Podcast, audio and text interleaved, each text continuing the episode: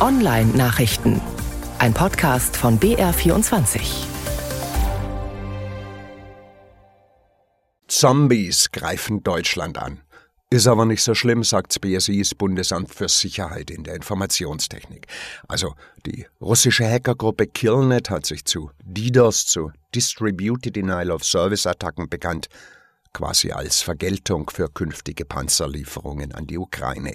Bei so einem Angriff rufen die mit Schadsoftware infizierten Rechner, Zombies halt, alle gleichzeitig dieselbe Webpage auf, so schnell und so viele, dass der zugehörige Servers nicht mehr packt und zusammenbricht. Am Mittwoch hat's den Online-Auftritt der Bundesregierung erwischt am Donnerstag ein paar Server der Polizei in Baden-Württemberg.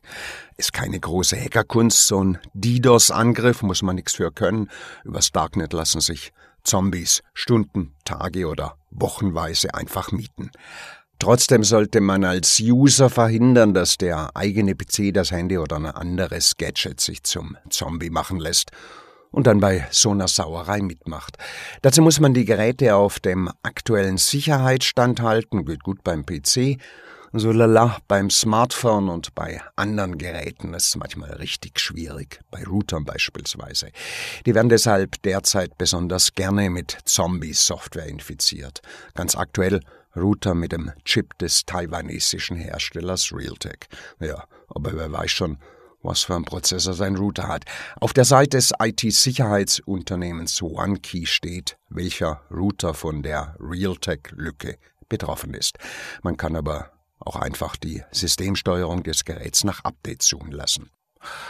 Das Federal Bureau of Investigation, die Polizei Reutlingen und etliche andere internationale Ermittlungsbehörden haben eine Erpresserbande zerschlagen. Hive heißt die, war eine der ganz großen Internetkriminelle, die Daten auf fremden Rechnern verschlüsseln und dann für die Entschlüsselung Lösegeld verlangen. Ransomware nennt sich das digitale Ungeziefer, das solche Leute verbreiten. Andere versuchen es mit Phishing. Da warnt aktuell der Paketzusteller DHL.